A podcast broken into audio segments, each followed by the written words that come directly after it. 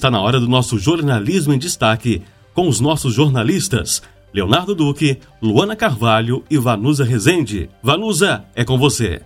Obrigada, Eduardo. Boa tarde para você também. Uma excelente tarde de terça-feira. Essa terça-feira que eu ainda não errei, não estou dizendo terça, mas que tá com cara de segunda tá, né, gente?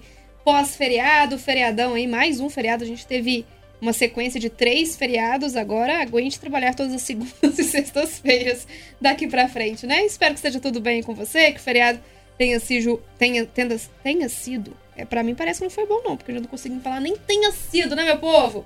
De muito trabalho para quem trabalhou, de descanso para quem ficou descansar e vamos seguindo. Vamos seguindo por aqui com o nosso jornalismo em destaque. Aquele momento em que a nossa redação se reúne com os destaques da cidade, da região e também no cenário nacional e estadual. Você fica muito bem atualizado agora. O Leonardo fala no Nacional pra gente que a mantém bandeira verde nas contas de luz em maio.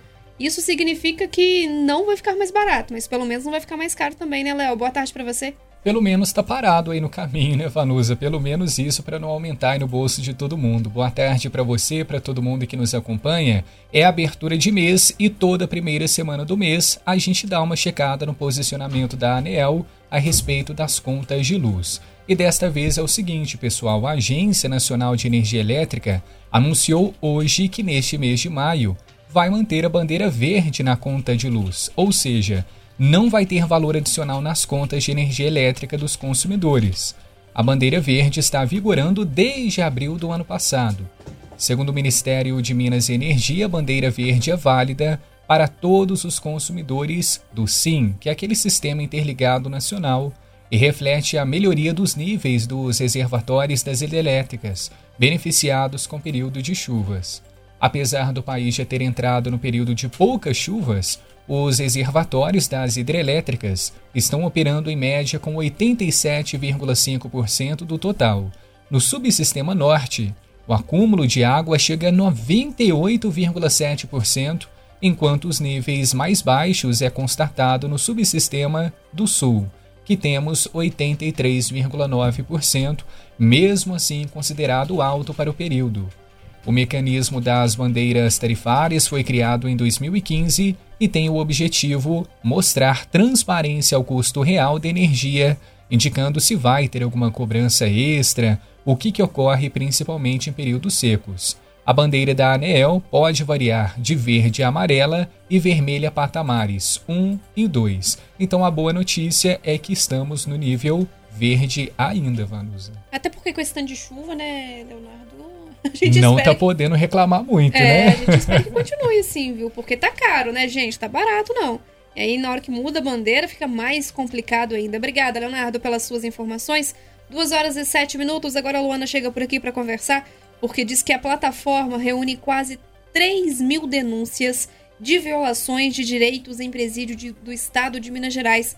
Inclusive, né, ô, ô, Luana, são denúncias graves, né? Boa tarde para você. Boa tarde, Vanu. Exatamente. Denúncias sobre visitas, alimentação, saúde, entre outras. As denúncias foram enviadas à plataforma Desencarcera, iniciativa do Instituto DH, em parceria com o Laboratório de Estudos sobre Trabalho, Cárcere e Direitos Humanos, da Universidade Federal de Minas Gerais, e o grupo de, de amigos e familiares de pessoas em privação de liberdade de Minas Gerais. O projeto foi lançado em 2018. Ao todo, 236 unidades prisionais e 38 socioeducativas foram alvos de reclamações. Todos os relatos são publicados de forma anônima. O objetivo é construir um espaço em que as violações de direitos que acontecem no sistema prisional sejam reveladas. A Lei de Execução Penal de 1984 determina a todas as autoridades o respeito à integridade física e moral dos condenados e dos presos provisórios estabelece os direitos das pessoas privadas de liberdade, como alimentação suficiente, assistência à saúde e instalações higiênicas. Segundo o Estado, o sistema prisional mineiro conta com mais de 60 mil custodiados. Todas as denúncias relativas ao sistema prisional, quando devidamente formalizadas, são apuradas com o rigor que os fatos requerem. A responsabilização de atores envolvidos em qualquer prática que não, são, que não seja condizente com o trabalho desempenhado pelos servidores do sistema prisional mineiro é preceito, de, é preceito prioritário. Afirmou ainda que o sistema prisional mineiro caminha lado a lado com o poder judiciário e com a Defensoria Pública, a fim de que os, os, órgãos fiscalizadores estejam sempre atuantes, sendo mais um aliado na boa execução da política pública voltada à custódia e à ressocialização das pessoas presas. Tá certo, Luana. Obrigada, viu, pelas suas informações aqui no Jornalismo em Destaque. A gente segue agora, voltando a falar com o Leonardo Duque, no cenário local, porque tem um número de vagas de emprego com carteira assinada que foi gerado no mês de março aqui na cidade. Saiu o CAGED, né, Leonardo? Saiu sim, a notícia boa, viu, Vanúcia, que nós temos para compartilhar com o pessoal de casa, porque olha só, gente, o mercado de trabalho aqui de São João del Rei deu um salto nesse mês de março agora. A cidade gerou 104 vagas de emprego com carteira assinada. Isso significa 81 oportunidades a mais em relação a fevereiro. Ao todo, foram 916 contratações frente a 812 demissões. Só para lembrar, esses dados são do CAGED, que é aquele Cadastro Geral de Empregados e Desempregados do Ministério do Trabalho. Então, com esse resultado, a nossa economia da cidade histórica mantém o seu ritmo de crescimento desde o início do ano. O saldo é apenas um pouco menor se comparado com o mesmo período do ano passado. Em março de 2022, 166 vagas formais foram abertas, mas neste ano é apenas ritmo de crescimento desde janeiro. O mercado de Minas Gerais, como um todo, também pisou no acelerador no terceiro mês do ano. O estado registrou a abertura de 38.730 vagas de emprego com carteira assinada.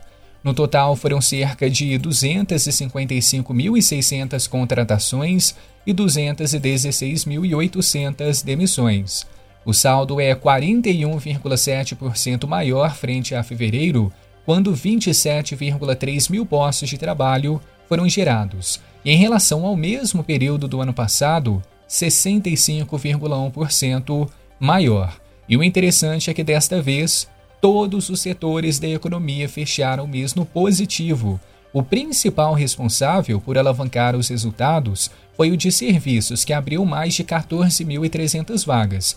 Na sequência vieram agricultura, construção civil, indústria geral e comércio e muito positivo para a agricultura, que geralmente tem sido um setor que tem fechado os meses negativado ou nas últimas posições de geração de empregos. Desta vez ficou em segundo lugar, Vanusa. Ô, Leonardo, isso é muito bom, né? Um resultado bom aí depois do dia 1 de maio, que é o dia do trabalho, né?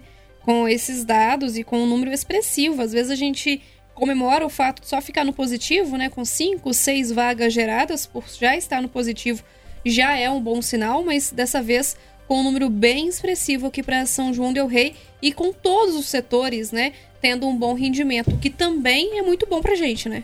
Exatamente, são mais de 100 novas vagas de emprego e além da agricultura, eu coloco um destaque também para a construção civil, que passou por um período bem complicado no início do ano e também no final de 2022 e agora volta a crescer, ganhando a terceira colocação. Tá certo, o Leonardo, importante a gente ir acompanhando.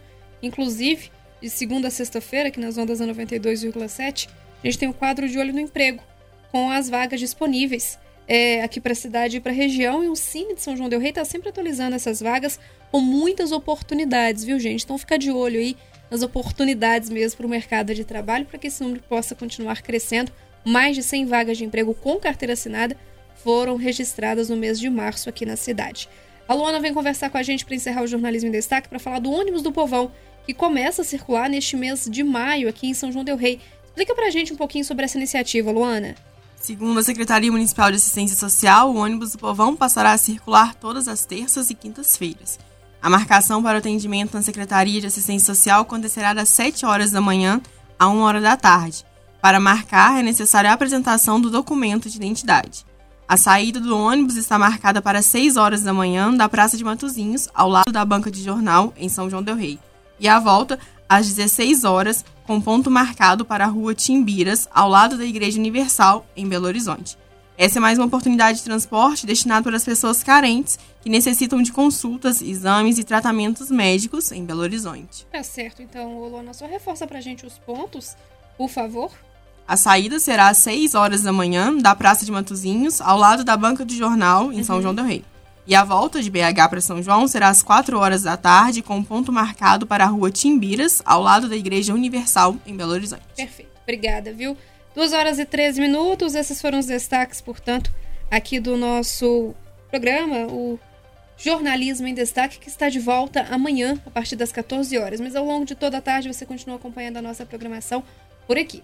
Um abraço a todos e Eduardo, é com você. Obrigado, Vanusa Rezende, Leonardo Duque e Luana Carvalho.